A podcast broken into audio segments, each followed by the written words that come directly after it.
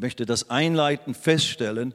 Ich rede nicht zu euch vor allem als Stefan Steinle, euer Kumpel, der Ex-Hippie oder der Freund aller oder Vater Abraham, Opa Stefan oder was auch immer. Das bin ich zwar alles auch und ich möchte euer Kumpel und Freund auch nach wie vor sein, aber heute Morgen geht es nicht um mich und meine, äh, meine Person als solches, sondern ich stehe hier als eine Dienstgabe, als, als ein Mann Gottes, der sich der Verantwortung bewusst ist, zumindest zu einem gewissen äh, Prozentsatz bewusst ist, äh, welch eine große Aufgabe nicht nur mir, sondern eben uns allen, welch eine große Verantwortung Gott uns zugemessen hat, seitdem wir das Vorrecht bekommen haben, persönlich Jesus kennenzulernen. Wer von euch würde sagen, Jesus ist mein Herr und mein Erlöser und ich bin ein Kind Gottes und wenn ich heute sterbe, weiß ich, bin ich im Himmel. Halleluja. Klar. Die meisten oder alle von euch sind sich dessen bewusst und das ist gut so. Aber eben mit dieser, diesem Bewusstsein kommt eine große Verantwortung, man könnte auch sagen, ein riesiges Vorrecht, ein Privileg. Ich lese aber jetzt mal Römer, aus Römer 1, äh, wo, wo der Paulus sagt, es im Vers 14, sowohl Griechen als auch Nicht-Griechen, sowohl Weisen als auch Unverständigen, bin ich ein Schuldner. Paulus empfand es wie eine schuldige Pflicht, eine Schuld, die er nicht Griechen, die er, die er, äh, die er Griechen oder nicht Griechen, die er allen Menschen letztlich, er fühlte sich verantwortlich für die gesamte Menschheit in gewissem Sinne, für, insbesondere für die Menschen, die Jesus nicht kennen. An anderer Stelle im 1. Korinther 9 nennt er sogar, ein Zwang liegt auf mir.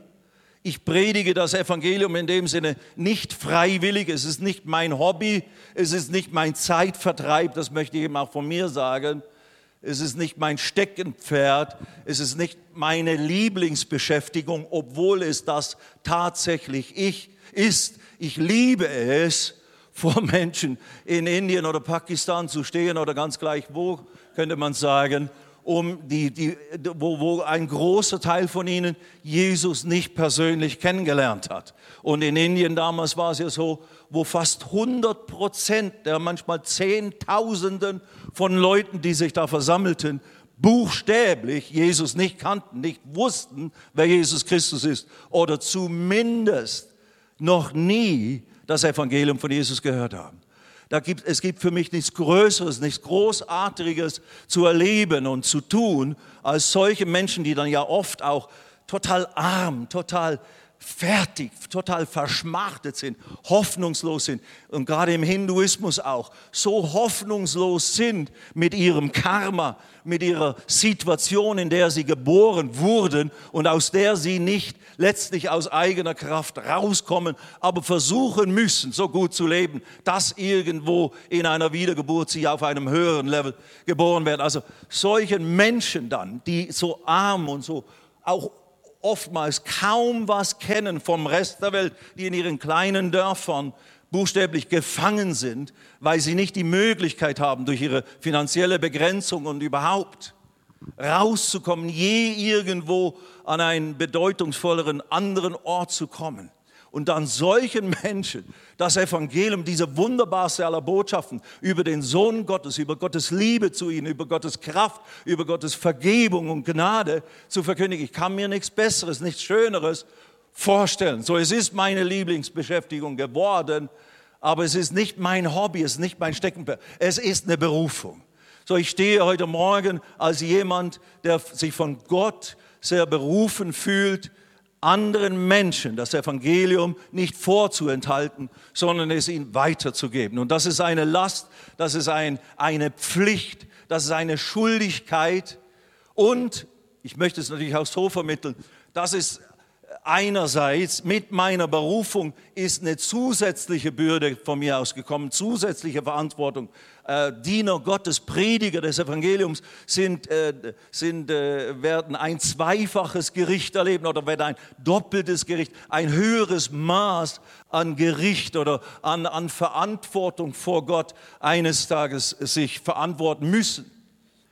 Ja, aber eben die Schrift macht es deutlich, das Wort Gottes macht es deutlich, diese, diese Last, diese Bürde, diese Verantwortung, diese Aufgabe, Menschen das Evangelium nicht vorzuenthalten, sondern die Kunde der Vergebung Gottes weiterzugeben, die gilt uns allen. Die gilt uns allen.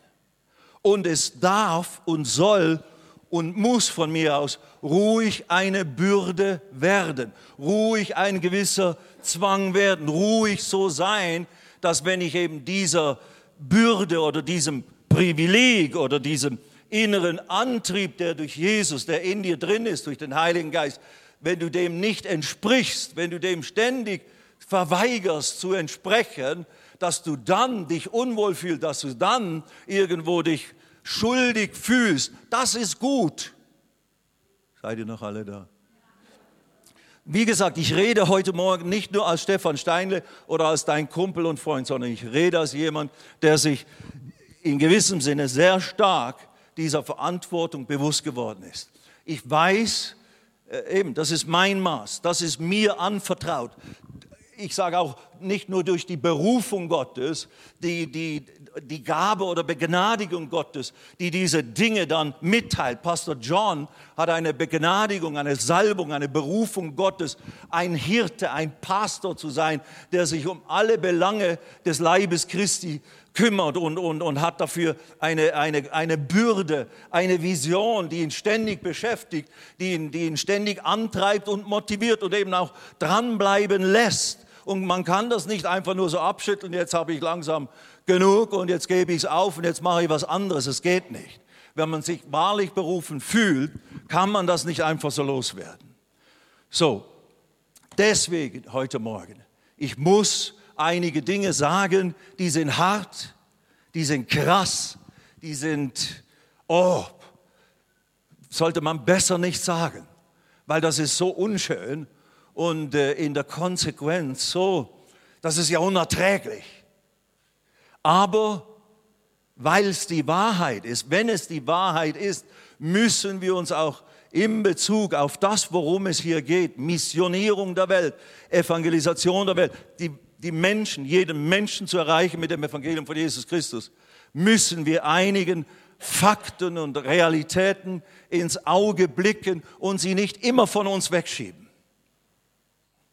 Und eben, ich kann das nicht tun. Ich, mir gelingt es nicht, obwohl ich mein Leben sehr genieße. Ich kann auch sehr entspannen. Ich kann mich sehr an meinen Enkelinnen erfreuen und all unseren Kindern und so weiter und so fort.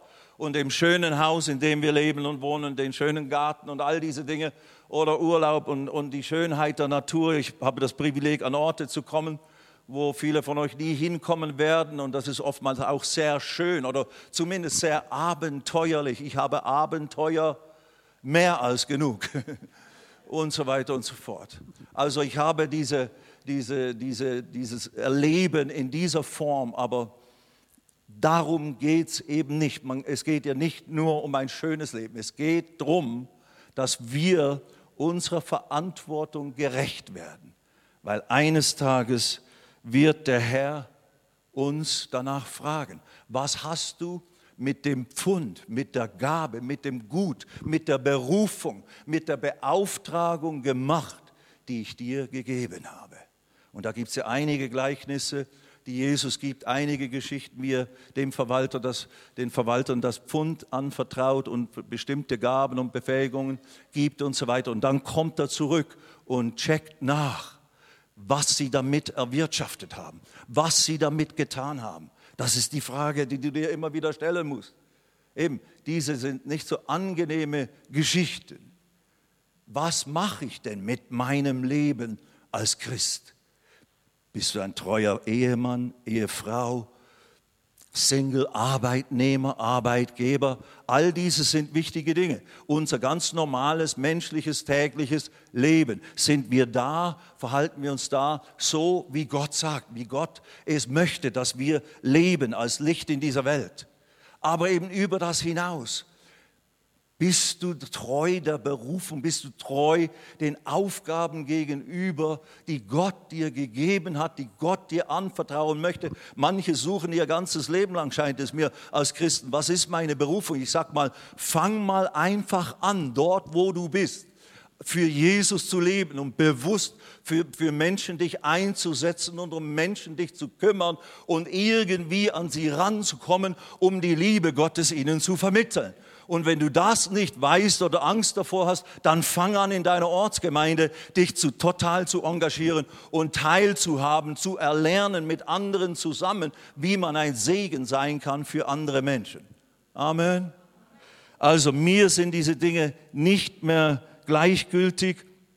Und äh, ja, Jesus hat es mal so gesagt, wem viel vergeben ist, der liebt viel. Ich war mir sehr meiner Schuld bewusst geworden und ich fühlte mich so total verloren in diesen letzten Tagen, bevor Jesus in mein Leben kam und hätte ja auch fast mein Leben verloren durch eine Besessenheit und einen Versuch, mich dadurch dann auch umzubringen, getrieben von einem Dämon, mich zu ertränken im Indischen Ozean und so weiter und so fort. Und dann hat mich Jesus buchstäblich herausgefischt und, und gerade noch äh, dem Feind, dem Teufel von der Schippe genommen.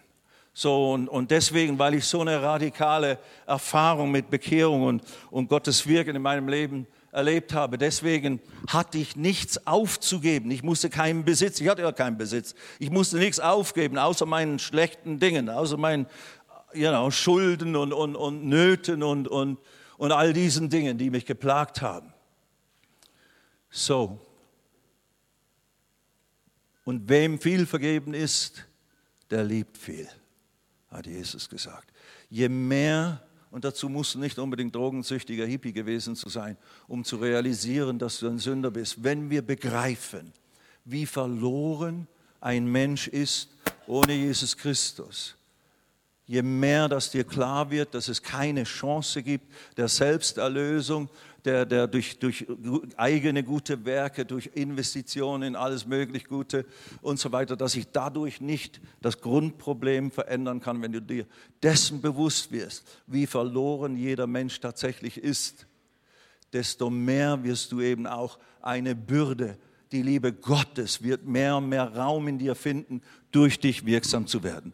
Lasst uns das mal schnell anschauen hier äh, in Markus Kapitel 16. Wir werden zwei PowerPoint-Darstellungen, äh, äh, möchte ich euch vorführen heute Morgen. Das werden wir gleich beginnen. Die eine ist ein Blick auf das Missionsfeld unserer Zeit, auf die Welt, wie sie sich in unserer Zeit darstellt, was also unsere Aufgabe und Berufung ist für die uns der Herr verantwortlich macht oder gemacht hat, die er uns als, als Aufgabe anvertraut hat. Und die zweite PowerPoint-Präsentation wird sein, ein kurzer Blick und Danksagung über das, was Gott uns befähigt hat, mit euch zusammen und mit vielen anderen Partnern aus Mitteleuropa äh, zu tun in diesen letzten etwa 24 Jahren, seitdem wir in Indien und Pakistan tätig geworden sind und dann daraus der International Harvest Plan eben entstanden ist. Und das ist eine sehr bewegende, auch für mich und ich denke auch für euch, äh, äh, Tatsache, was da möglich geworden ist, wenn eben Leute sich entscheiden, wir tun was, wir unternehmen was unter Gottes Führung und, und dann mitbeten, mitspenden und mitsenden und dann kann Großes geschehen. So, das werden wir schauen. Aber jetzt zuerst Markus Kapitel 16, einige ganz grundlegende Aussagen. Seid ihr da heute Morgen? Halleluja. Markus Kapitel 16, der grundsätzliche Missionsbefehl hier in prägnanter, krasser Weise durch den Apostel Markus beschrieben.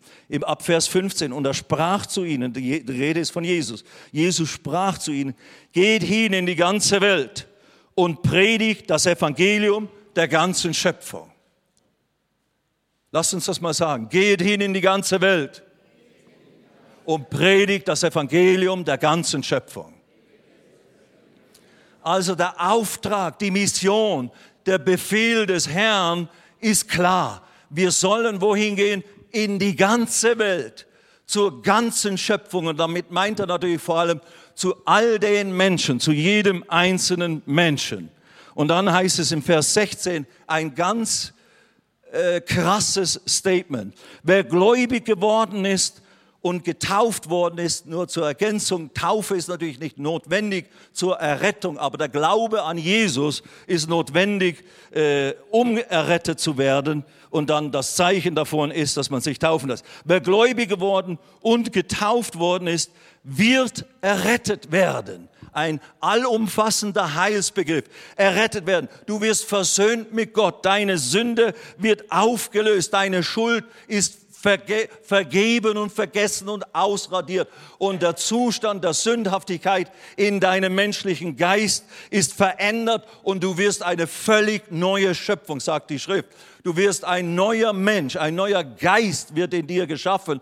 Du wirst ein Kind, ein Sohn, eine Tochter Gottes. Das ist Errettung. Und da drin ist enthalten Heilung, Befreiung und den Segen Gottes fürs ganze Leben. Also wer gläubig geworden ist, wird errettet werden. Aber jetzt der, Nachsatz. Ganz wichtig. Wer aber ungläubig ist, wird verdammt werden. Krasse Sprache. Krasse Wahrheit.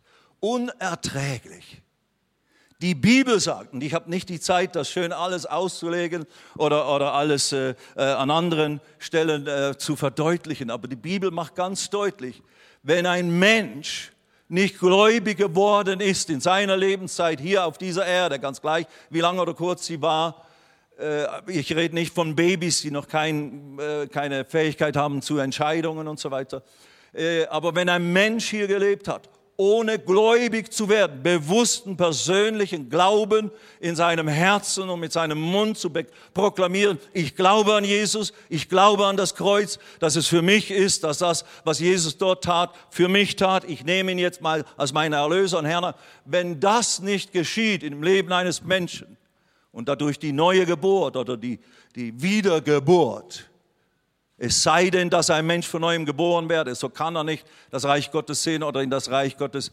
hineinkommen. Wenn nicht eine Neuschöpfung, wenn nicht dieser echte persönliche Glaube da ist, dann wird ein Mensch verdammt werden. Nicht, weil Gott Gefallen daran hat, Menschen zu verdammen und in, eine, in einen Ort genannt Hölle, in, in der Ferne, in der Abgeschiedenheit von Gott zu, auf ewig zu verbannen, sondern nein, das bricht ihm sein Herz über jeden Menschen, der in dieser Form stirbt, ohne von Jesus entweder gehört zu haben oder gehört zu haben, aber nicht gläubig geworden zu sein.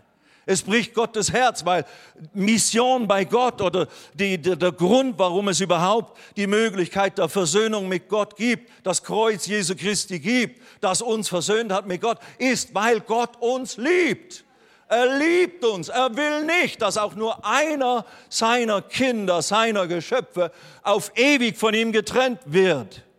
Weil er hat uns ja aus dem Grund, das ist die Geschichte Gottes mit dem Menschen. Gott schuf den Menschen nicht als, äh, damit er über uns diktieren kann oder Spielzeug äh, oder was auch immer, sondern weil er Liebesgemeinschaft, Liebespartner haben wollte, die seiner Art sind, in sein Ebenbild geschaffen, als seine Söhne und Töchter. Er wollte eine Liebesfamilie haben, wo Leben im Überfluss wäre, die Art von Leben, wie Gott es selbst erlebte, wo Glückseligkeit wäre wäre. Das ist für uns manche heute, äh, äh, wenn man über den Himmel redet, ja, aber der Himmel ist doch langweilig, in Ewigkeit Gott nur so auf Hafen zu preisen und, und irgendwas, äh, das ist doch irgendwie mit der Zeit, wird doch das langweilig etc. Weil dann haben wir noch überhaupt nicht begriffen, was Leben in der Art, wie Gott es hat, bedeutet. Und dieses Leben in Ewigkeit. Man könnte es vielleicht in schwacher Weise so beschreiben. Das Schönste, was du je erlebt und genossen hast hier auf der Erde, in einem Urlaub, in einem äh, Ereignis oder was auch immer, multipliziert das mal 100 und dann auf alle Ewigkeit. Anyway. Gott möchte, dass wir alle das haben. Aber da ist, und deswegen hat er den Menschen geschaffen, aber dann geht die Geschichte ja so, dann hat der Mensch schließlich gegen ihn rebelliert und gesündigt. Und dadurch ist nicht nur irgendwie ein Fehler entstanden, naja, Gott ist ja sehr kleinlich und schmeißt sie gleich aus dem Garten Eden und verdammt sie von mir aus in eine Hölle, nur weil sie von einem Baum gegessen haben, von dem sie nicht essen sollten. Nein, nein, da ist eben eine viel größere Katastrophe, hat stattgefunden, die wir leider nicht, nicht genügend begreifen. Und Menschen, die, die nicht mit Gott in, in, in persönlicher Beziehung sind, verstehen es eigentlich sowieso grundsätzlich nicht. Aber das Problem ist, der Mensch ist in sich sündig geworden. Sein geistlicher Zustand ist das Gegenteil von Gott. Gott ist heilig, sündlos, vollkommene Liebe. Wir sind praktisch zu Feinden. Die Bibel sagte im Römer 5, wir sind zu Feinden Gottes geworden. Als wir noch Feinde waren, hat Gott seinen Sohn gesandt, uns zu erretten. Das ist Liebe. Eben, äh, der, der, der, der Vergleich dort von Paulus ist, Vielleicht wagt jemand für jemand stellvertretend zu sterben, der ein barmherziger, netter, lieber, guter Freund ist und für sein, an seiner Stelle gebe ich mich hin, damit er nicht sterben muss, sterbe ich. Vielleicht gibt's das unter den Menschen, dass man bereit wäre, das zu tun. Aber Gottes Liebe geht bei weitem über all das hinaus. Er hat uns geliebt und für uns alles getan, was wir brauchten, bevor wir je an ihn glaubten, sondern als wir noch seine Feinde, als wir noch gegen ihn waren waren, hat Gott sich hingegeben und einen Ausweg aus dem Dilemma geschaffen. Anyway, der Auftrag ist klar. Geht hin in alle Welt, predigt das Evangelium der ganzen Schöpfung. Wer glaubt und getauft wird, soll gerettet werden. Wer aber nicht glaubt, der wird verdammt werden. Matthäus 28, Jesus trat herzu, redete mit ihnen, sprach, mir ist gegeben alle Macht im Himmel und auf Erden. So geht nun hin und macht zu Jüngern alle Völker und tauft sie auf den Namen des Vaters und des Sohnes und des Heiligen Geistes und lehrt sie alles behalten oder halten, was ich euch befohlen habe. Es geht darum, dass das, was er begonnen hat, der Herr Jesus, dass das Leute annehmen sollten und dann weiterführen sollten. Und Jesus ist gekommen in diese Welt, um zu suchen und zu retten, was verloren ist. Das war seine Mission. Das war sein Auftrag, warum er in die Welt gekommen ist. Getrieben von Gottes Liebe, getrieben von Liebe, sandte Gott seinen Sohn in die Welt, um uns zu suchen, um uns zu retten und um für uns einen Ausweg aus dem Dilemma der Verlorenheit zu äh, ermöglichen. Seht ihr, die Tragödie ist die, die Geschichte aus dem Garten Eden mit Adam und Eva, die ist wahr. Das ist kein Märchen. Das ist nicht nur, wie soll man sagen, eine Allegorie oder irgendwie so eine schöne altertümliche Erzählung, die man halt damals geglaubt hat in den Anfängen des, der Menschheit oder der jüdischen Geschichte oder sonst irgendwas. Das ist die Wahrheit. Menschen sind am Anfang, die ersten beiden, von Gott getrennt worden und haben eine Katastrophe ausgelöst, die über die gesamte nachkommende Menschheit wirksam wurde wie eine Gesetzmäßigkeit. Es ist ein Fluch, es ist ein Damoklesschwert über der ganzen Menschheit. Mai, mai, mai. Und wenn wir nicht davon befreit werden, wenn wir nicht daraus herauskommen, sondern unter diesem Zustand oder in diesem Zustand, in dieser geistlichen Realität, dass wir entfremdet sind von Gott, getrennt sind von Gott, sündig sind vor Gott in unserem Zustand, wenn wir so sterben mit unserem menschlichen Geist, dann kann Gott uns nicht in den Himmel hereinnehmen und hereinkommen lassen, obwohl er das gerne machen würde, weil er uns liebt und weiß, was auf uns da lauert. Das ist eben die große Tragödie. Und jetzt stellt euch vor, wenn wir dann noch von Menschen reden, die noch nie von Jesus gehört haben, die noch nie von einem Evangelium gehört haben. Was ist mit denen? Okay, Andi, lass uns den ersten äh, PowerPoint da anschauen. Wir müssen jetzt unsere Augen erheben. Hier die, äh, ist dieser erste Satz und Vers, äh, die Erntefelder unserer Zeit, Statistiken und Einblicke und dann äh, das Zitat aus Johannes 4, 35, wo Jesus, Jesus spricht, äh, mit der Frau am Brunnen vor Samarien oder in einer Stadt bei Samar in Samarien. Und da sagt er ihr, sagt, oder nicht ihr sagt er das, sondern die Jünger, die ja einkaufen waren und wieder zurückkommen und Jesus finden da, wie er mit dieser Frau redet und so weiter. Und ja, er sagt, ich habe Speise, von der ihr nichts wisst. Das ist die Speise ist, dass ich den Willen dessen tue, der mich gesandt hat. Und dann sagt er ihnen dann in Bezug auf die Ernte. Sagt ihr nicht, es sind noch vier Monate, dann kommt die Ernte. Siehe, ich sage euch, hebt eure Augen auf und seht die Felder an, sie sind schon weiß zur Ernte. Also das ist, was wir jetzt tun wollen. Wir wollen unsere Augen bewusst erheben. Oftmals sagen wir, ja, die Erntefelder sind ja noch nicht reif. Da muss noch dies geschehen, da muss noch das geschehen, damit endlich die Menschen äh, äh gläubig werden oder damit wir endlich anfangen können, das Evangelium zu verkündigen. Mai, mai, mai. Wenn man das immer sagen würde, dann würde nirgendwo evangelisiert werden, würde nirgendwo das Evangelium äh, in aller Deutlichkeit vermittelt werden und dann würde kein Mensch eine Chance bekommen, davon zu hören und Rettung zu erfahren. So, wir müssen unsere Augen erheben mit Gottes Hilfe und die, die Felder dieser Welt anschauen. Das wollen wir jetzt tun. Du kannst ruhig hier vorne auch das Ding, wenn das stört, die, die, die Lichter ausmachen. Die Weltbevölkerung und ihre Religionen. Wir müssen das zügig machen, äh, aufgrund der Zeit, die uns zur Verfügung steht. Aber das können wir gut schaffen. Also diese Dame, die ihr gesehen habt, das war eine Frau aus den Slums in, aus einem ganz einfachen, ja, kann man, äh, Hütte, äh, Slum, wirkliches Slum am Stadtrand von Sekunderabad in Pakistan gewesen, diese edle Frau mit ihrem edlen Aussehen und äh, die uns sehr berührt hat. Und natürlich, dort haben wir evangelisiert in dieser Gegend und viele haben Jesus kennengelernt. Sie ist ein Hindu. Okay, nächste, äh, weiter. Also zur Zeit leben die 7,2, eigentlich genauer gesagt 7,4 Milliarden Menschen auf der Erde. Unser Stand ist aus 2014. 7,2, 7200 Millionen Menschen le leben auf dieser Erde. 2,3 Milliarden, 2300 Millionen Menschen bezeichnen sich als Christen oder identifizieren sich mit dem Christentum. Das sind nicht unbedingt alles wiedergeborene gläubige Menschen. Manche sind völlige Namenschristen, Karteileichen in der katholischen oder evangelischen Kirche oder sonst irgendeiner äh, Zugehörigkeit und äußern sich nicht groß in Bezug auf Jesus. Also, äh, aber sie rechnen sich zum Christentum.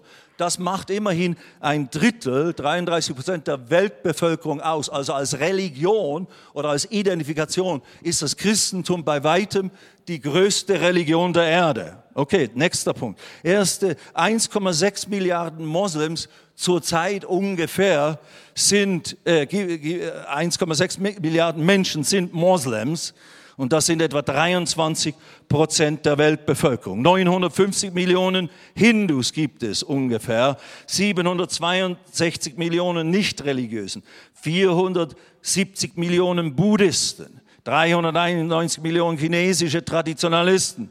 Und so weiter und so fort. Mehrere hunderte Millionen von Angehörigen von Naturreligionen, einige Juden noch und dann noch eine Sammlung von allem möglichen, Atheisten, Esoteriker, Sikhs, die machen 275 Millionen aus. Ein Drittel der Weltbevölkerung rechnet sich zum Christentum. Nächste Tafel, äh, das, da ist es nochmals visuell dargestellt. Da sehen wir einfach anhand eines Kuchens, wie das sich verhält. Der blaue Kuchenteil da, die 33 Prozent. Das ist die, der christliche Block und all die anderen zusammen ist der Rest der Nicht-Christen oder der nicht-christlichen Religionen. Okay, und jetzt gehen wir zu einer genaueren Betrachtung mit dem Christentum. Das ist aufschlussreich und ganz wichtig, damit wir die richtigen Verständnisse haben. Und ich, ich, ich mache uns das deutlich, damit wir wissen, Jesus hat gesagt, geht hin in alle Welt und predigt das Evangelium allen Menschen. Was ist noch zu tun, ist eigentlich der Punkt hier. Was gibt es noch zu tun für uns als Leib Christi? Was ist unsere Aufgabe? Wo müssen wir uns organisieren? Was müssen wir tun, um dafür zu sorgen, dass in aller kürzester Zeit Menschen Jesus kennenlernen? Okay, das Christentum. 2,3 Milliarden sind Mitglieder christlicher Kirchen. Eben, die gehen nicht unbedingt in die Gottesdienste, aber sie sind halt eben auch viele Karteileichen. 1,36 Milliarden, also 1360 Millionen Menschen besuchen christliche Gottesdienste. Da wird schon ein bisschen enger. Also das sind schon eher dann bewusster Gläubige, aber ob sie alle von neuem geboren sind, das ist, äh, steht in Frage zu setzen. Aber dann die nächste Zahl ist eine, äh, oder die nächsten beiden Zahlen sind sehr ermutigende Zahlen, nämlich 620 Millionen sind Charismatiker und Pfingstler, dazu würden wir gezählt werden in der Statistik, und 226 Millionen sind evangelikale Christen, also das sind keine Pfingstler und keine Charismatiker, freie evangelische Leute und so weiter, aber echt gläubige Christen. Also wenn man die beiden Zahlen zusammenzählt, 620 und 226, dann kommst du auf rund, und das alles sehr konservativ ge gezählt und gesprochen, und das sind offizielle Statistiken, da gibt es Organisationen, die sich damit bewusst und, und sehr wissenschaftlich auch beschäftigen. Manches muss man schätzen, manches ist aber sehr genau äh, dargegeben, sind also keine fantastischen Zahlen, die hinten und vorne nicht stimmen. Da gibt es von mir aus Nuancen der Abweichung, wenn du unterschiedliche Quellen hast, aber im Prinzip stimmt das. 850 Millionen Menschen, kann man sagen, sind wiedergeborene Christen, so wie du und ich. Aber das ist nur gezählt mit den Evangelikalen und den Pfingstler und Charismatikern. Das sind, nicht die, das sind nicht viele Gläubige in der katholischen Kirche, viele echte Gläubige, die auch wiedergeboren sind, die vielleicht das nicht so beschreiben können, weil sie die Terminologie nicht kennen und nicht darüber gelehrt werden, was es heißt, von neuem geboren zu sein. Oder auch in der evangelischen Kirche oder sonst irgendeiner christlichen Konfession oder Denomination ich würde mal grob sagen, ohne, glaube ich, über, über, zu übertreiben, können wir davon ausgehen, dass wahrscheinlich mindestens eine Milliarde Menschen wiedergeborene Christen sind. Hallo? Das ist gar nicht so schlecht. Eine Milliarde. Das ist jeder achte Mensch, ist ein gläubiger Christ, der in den Himmel kommt. Aller Wahrscheinlichkeit nach mindestens 850 Millionen. Wer von euch glaubt, dass du in den Himmel kommst und du bist Charismatiker oder Pfingstler oder Evangelikal? Amen. So ist es. Also, ein, einer von acht Menschen ist ein wiedergeborener Christ. Wenn du also nächstes Mal in der S-Bahn sitzt, zähle ab.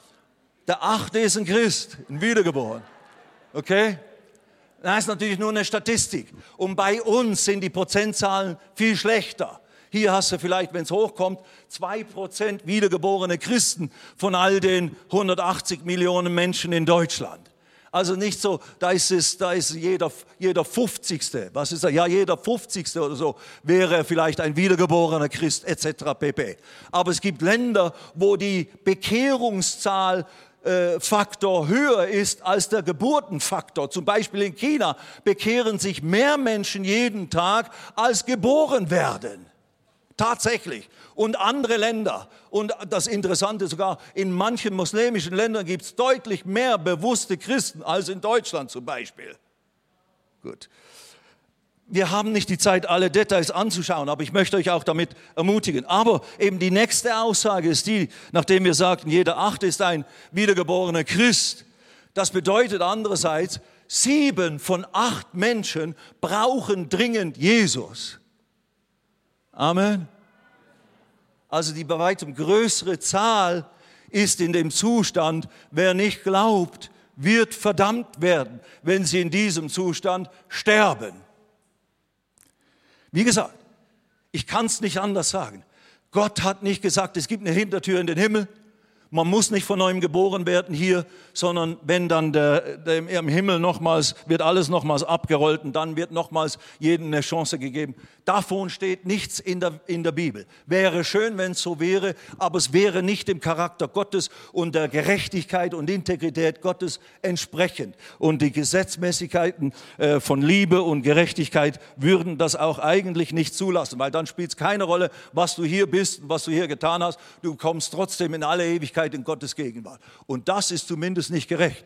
Es wäre gut, wenn es so wäre, weil wir alle die Hölle nicht äh, brauchen können und ein schrecklicher Ort ist, den den es unbedingt gilt zu vermeiden. Aber keine Aussage in der Bibel gibt uns irgendwelchen Anlass, das zu glauben. Also, und jetzt aber noch eine weitere Aussage, und die ist, wenn jeder wiedergeborene Christ sieben Menschen evangelisiert, allein aus dieser äh, Statistik hier, dann ist der Missionsbefehl erfüllt wenn jeder von uns, der wiedergeborene Christ ist, sieben unterschiedlichen Menschen das Evangelium bringt von Jesus Christus in einer bewussten äh, äh, und, und, und Gott gesegneten Weise, dann ist der Auftrag Jesu, geht hin in alle Welt, predigt das Evangelium, alle Menschen, ist erfüllt. Nächste Tafel. Also, und das, das veranschaulicht das, was ich gerade jetzt gesagt habe wiederum eine sehr ermutigende oder sehr positive Feststellung. Das ist eine, eine Grafik, die ich erstellt habe, nach eben den mir zur Verfügung stehenden Unterlagen. Und da siehst du oben die Jahreszahlen im Jahr 100 nach Christus, 1000 nach Christus und dann bis zum Schluss 2000 nach Christus. Dann die Balken, das sind die, die, die roten Balken sind die ungläubigen Menschen, repräsentieren ungläubige Menschen. Und im Jahre 100 nach Christus, also man, könnte sagen, in der zweiten Generation, nach, nachdem Jesus in den Himmel aufgefahren ist, da musste jeder wiedergeborene Christ, wir reden von richtigen Christen, jeder bewusste Christ musste 360 Menschen evangelisieren, das Evangelium verkündigen, um die, den gesamten Missionsbefehl ausgeführt zu haben. Obwohl es damals nur etwa 200 Millionen Menschen auf der ganzen Erde gab aber es gab eben auch entsprechend weniger Christen, etwa 600.000 Christen, äh, könnte man sagen, gab es zu der Zeit. Und dementsprechend hat sich das Stück für Stück geändert, wurde es besser im Jahre 1220 bis zu heute eben, wo wir jetzt, hier haben wir wieder die Zahl 8, eigentlich hätten wir die Zahl 7 hintun können. Wenn jeder von uns, aber ich will sicher sein, dass tatsächlich jeder erreicht wurde, deswegen nehmen wir 8, wenn jeder von uns acht ungläubige Menschen mit dem, mit dem Evangelium von Jesus bekannt macht, ist der Missionsbefehl erfüllt. Und Jesus hat selber gesagt, wenn das geschehen ist, dann wird er wiederkommen, dann kommt das Ende. Wer möchte, dass Jesus wiederkommt und dieser Sache hier auf dieser Erde ein Ende bereitet, was so, wo so viel Ungerechtigkeit und Bosheit herrscht und gerade auch in unserer Zeit, wo solch eine Steigerung von Schlechtigkeit und Boshaftigkeit äh, der Fall ist. Naja, also, es ist ein erreichbares Ziel. Es ist eine machbare Sache. Denkt ihr, das ist machbar, dass jeder von uns sieben oder acht Menschen mit dem Evangelium erreicht? Ja, ja, lasst es uns tun. Aber eben, wir müssen uns konzentrieren. Es gibt Orte, es gibt Bereiche dieser Erde, wo die, wo die Christianisierung sehr dünn ist, sehr, sehr gering ist. Und das ist das Erntefeld, insbesondere unserer Zeit. Die nächste Tafel ist wiederum so eine erstaunliche Sache. Da können wir nur kurz drauf schauen. Aber es stellt dar, es fängt an links mit dem äh, Jahr Null der Geburt Jesu und dann geht es darüber bis zum, äh, zum anderen Ende, wo Jahr 2011 ist. Und wenn du anschaust, was die Weltbevölkerung damals war, zur Zeit Jesu, bis etwa zum Jahre 1600, dann schau mal an. Da gab es 200 Millionen Menschen ungefähr zur Zeit Jesu und bis im Jahr 1600 hat sich die Weltbevölkerung nur gerade etwas mehr als verdoppelt. Ein ganz schwaches Wachstum der Weltbevölkerung war damals der Fall, für 1600 Jahre. Und dann kommt ein Knick im Jahre 1600 oder diese Jahreszahlen 1500, 1600, was ist da gewesen? Die Reformation. Und die, das ist mir ganz neu selber bewusst geworden. Möglicherweise hat das Ganze hier, diese ganze Entwicklung, weil äh, der nächste, nächste Tafel, dann geht es aufwärts. Bis im Jahr 1850 waren es 1,2 Milliarden. Weiter dann bis im Jahr äh, 1950 und das war das Geburtsjahr des Herrn Stefan Steinle. In diesem Jahr gab es 2,5 Milliarden Menschen. Ich war einer davon.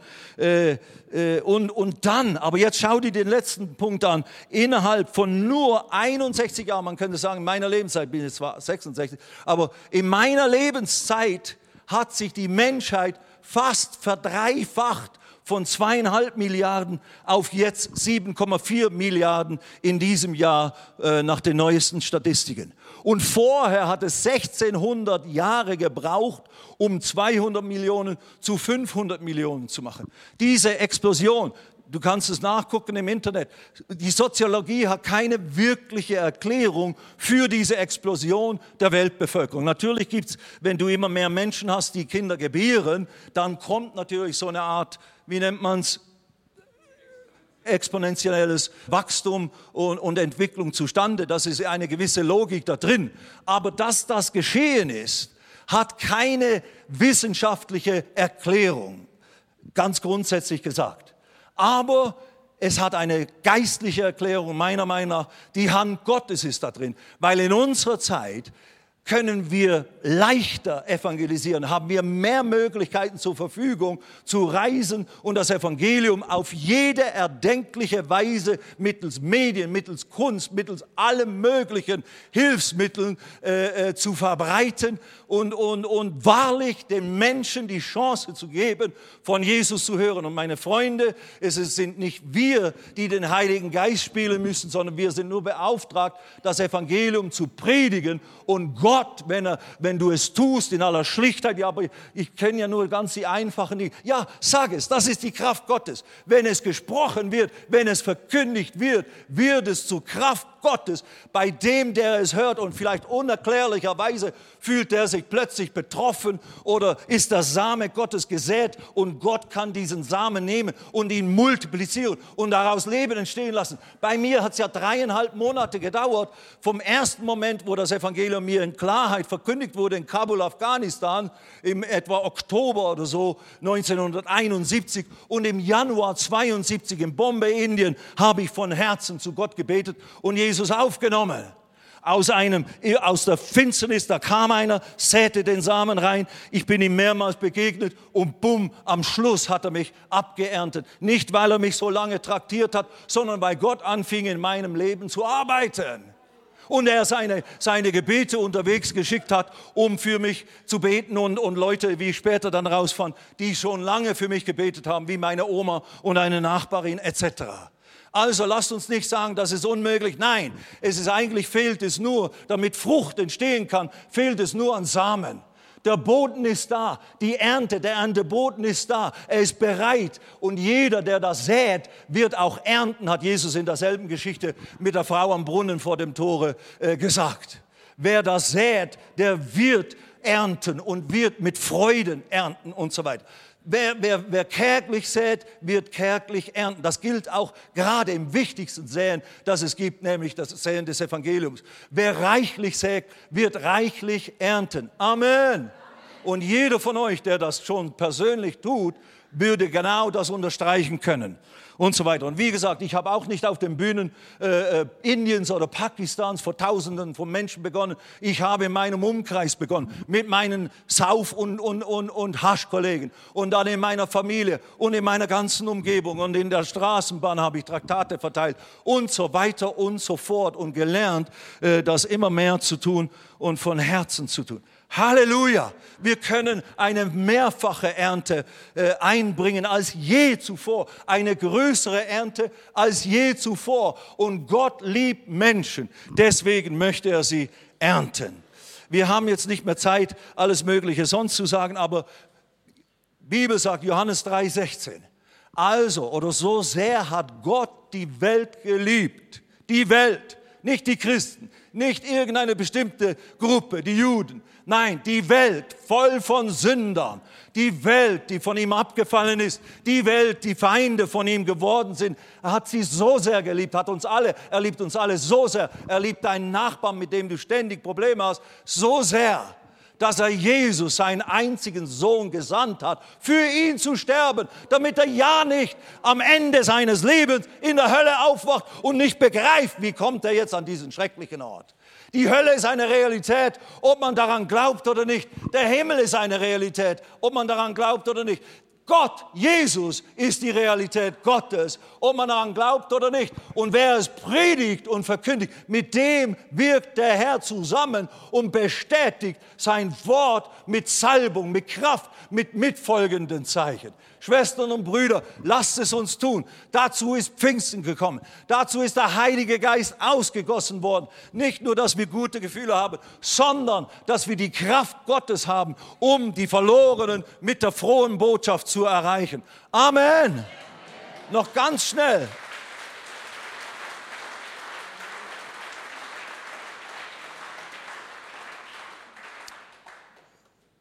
Da gibt es noch einige erschütternde Fakten. Ich, muss, ich sage euch nur eine Zahl, weil dann will ich euch noch schnell äh, unsere Tafeln vom, vom, äh, vom, weil es ja auch eine Darstellung ist, was haben wir als Missionsbetrieb bisher gemacht. Aber es, jeden Tag sterben weltweit 153.450 Menschen. Das ist eine offizielle CIA-Statistik. Das ist der tägliche durchschnittliche Todesfallrate weltweit. 153.000 plus Menschen sterben jeden Tag. Und jetzt kommt das Schreckliche. 70.000 von ihnen ungefähr, durchschnittlich.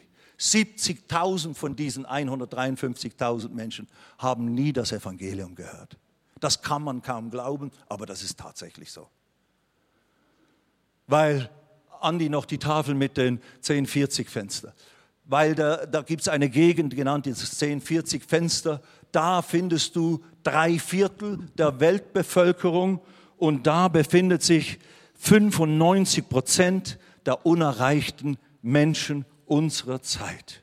95 Prozent der unerreichten, etwa drei Milliarden Menschen, drei Milliarden Menschen zurzeit kann man sagen, also fast die Hälfte der Weltbevölkerung hat noch nie das Evangelium von Jesus gehört oder von Jesus selber.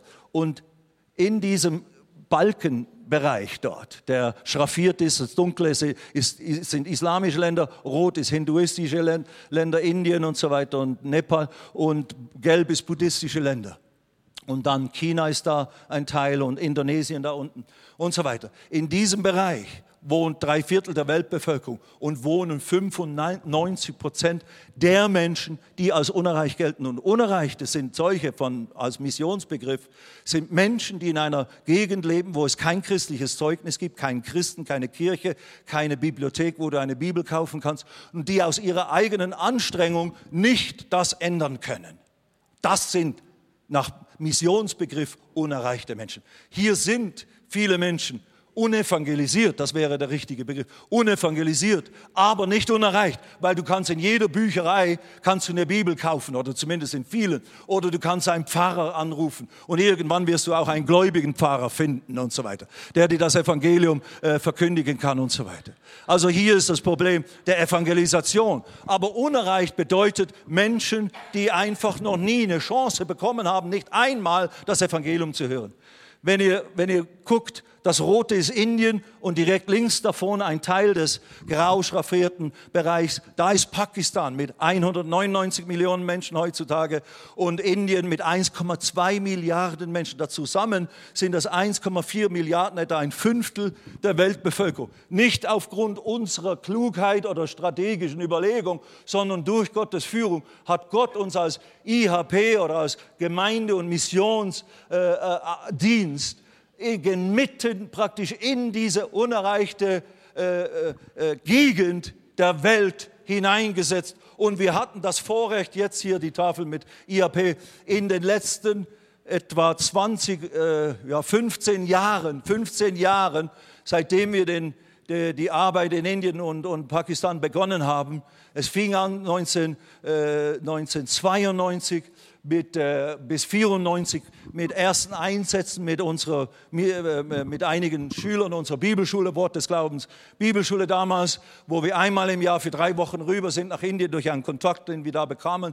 Und dann im Jahre 94 entstand, entstand der Kontakt zu Sam Chaladurai, der Pastor aus Madras, Indien, und dann zu Jerry O'Dell, äh, diesem Evangelisten-Ehepaar mit seiner Frau Marilyn, äh, mit der eine richtige geistliche Fusion entstanden ist. Und, ein, ein, und ich habe von ihnen gelernt und dann konnten wir ab 1995 erste Evangelisation durchführen und bis zum Jahr 2009 haben wir in Indien seither keine Evangelisation mehr in Indien gemacht, seit 2009. Aber bis dahin konnten wir 73 große Evangelisationen auf fünf Tage durchführen. Das sind zusammengezählt 365 Tage, äh, wie ein ganzes Jahr sind wir auf, ein, auf der Bühne gestanden und haben verlorenen, unerreichten Menschen das Evangelium eine Chance gegeben, Jesus kennenzulernen. Ich bin tief bewegt darüber. An jedem dieser Orte wurde eine Hauptgemeinde gegründet. Daraus sind viele kleine Stationen entstanden in vielen hunderten Dörfern und manche Ableger von den Gemeinden, die, die heute mehrere Gemeinden, Pastoren, die mehrere Gemeinden betreuen.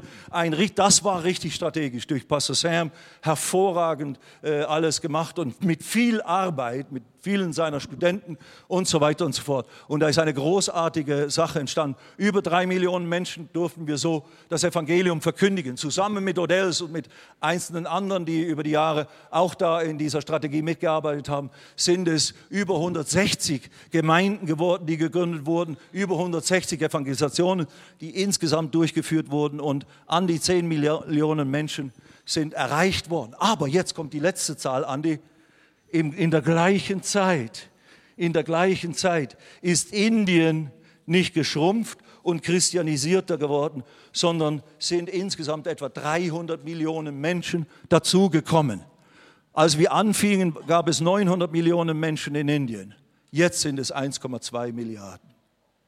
Also Indien, wo wir von mir aus 10 Millionen, wenn es hochkommt, erreicht haben, oder vielleicht war es mehr oder weniger, wer weiß es genau, ist Indien um 300 Millionen gewachsen. Also die Arbeit ist um 290 Millionen größer geworden, wenn man es mal rein so rechnerisch alles betrachtet. Also es gibt genügend zu tun, meine Schwestern. Pakistan, ich bin gleich, ich bin fertig. Pakistan haben wir jetzt 38 fünftägige äh, äh, Heilungsevangelisationen, wie wir sie dort nennen, Healing Conventions durchgeführt an Orten, wo es auch Christen gibt, wo viele Namenschristen sind, viele statistische Christen, kulturelle Christen und dann viele Moslems. Wir haben ja, das sehen wir vor allem an den Zeugnissen, die wir immer wieder hören, äh, wenn Leute auf die Bühne kommen und man feststellt, sie sind Moslems. Manchmal erkennst du sie an der Kleidung etc. Aber sonst unterscheiden sie sich ja nicht äh, unbedingt von äußerlich von Christen. So, wir wissen nie genau, wie viele da sind.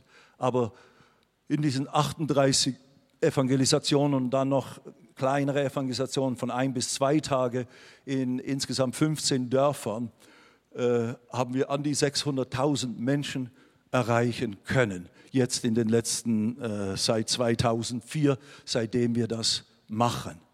Und äh, nach Indien zum Geld haben wir über eine Million Euro investiert. Und das ist nicht unsere Tickets oder unser Haushalt hier und so weiter, unsere Gehälter oder sowas, sondern rein, was wir an Geld nach Indien geschickt haben, um die Evangelisationen zu sponsern, um die Schule von Pastor Sam zu betreiben, die ja die ganzen Arbeiter waren und die zukünftigen Pastoren über die Jahre über eine Million Euro konnten wir darüber schicken. Jetzt in, in, äh, in Pakistan sind es in den Jahren, wo wir dort jetzt arbeiten, wo alles ein bisschen von den Dimensionen ein bisschen kleiner ist, als es in Indien war, haben wir an die 500.000 Euro bisher nur nach Pakistan investiert, um die Evangelisation durchzuführen, um die Schule, die entstanden ist, zu sponsern, um in Flut, Fluthilfe, Nothilfe zu leisten. Auch dort machen wir alle möglichen Dinge. Wir haben viele Lehrseminare mit Pastoren, mit geistlichen Leitern,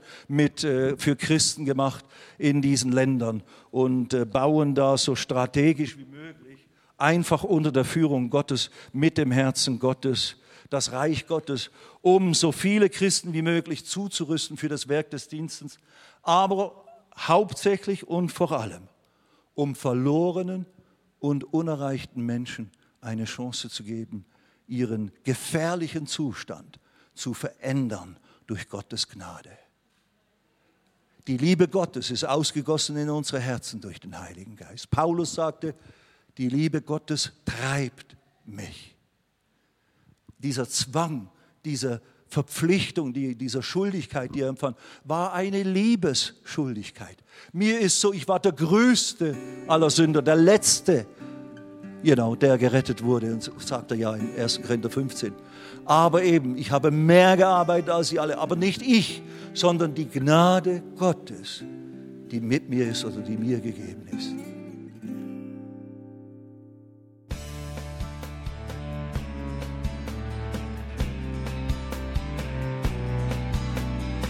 Liebe Zuhörer, das war ein Ausschnitt eines Gottesdienstes hier im Gospel Life Center. Auf unserer Website www.gospellifecenter.de können Sie die Notizen für diese und andere Predigten nachlesen und sich über die Arbeit von Gospel Life Center informieren. Wir wünschen Ihnen Gottes Segen.